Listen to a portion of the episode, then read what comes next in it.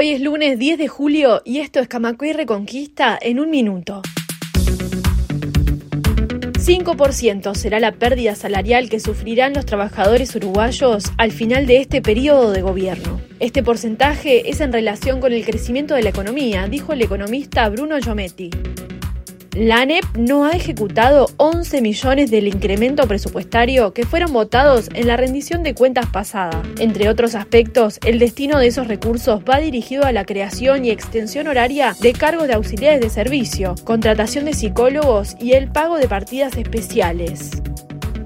La coordinadora de ollas populares denunció que no está recibiendo agua embotellada del MIDES. En las ollas populares se alimentan miles de personas cada día, pero no reciben ayuda alimentaria ni agua del MIDES desde el mes de marzo. Más información en radiocamacua.uy.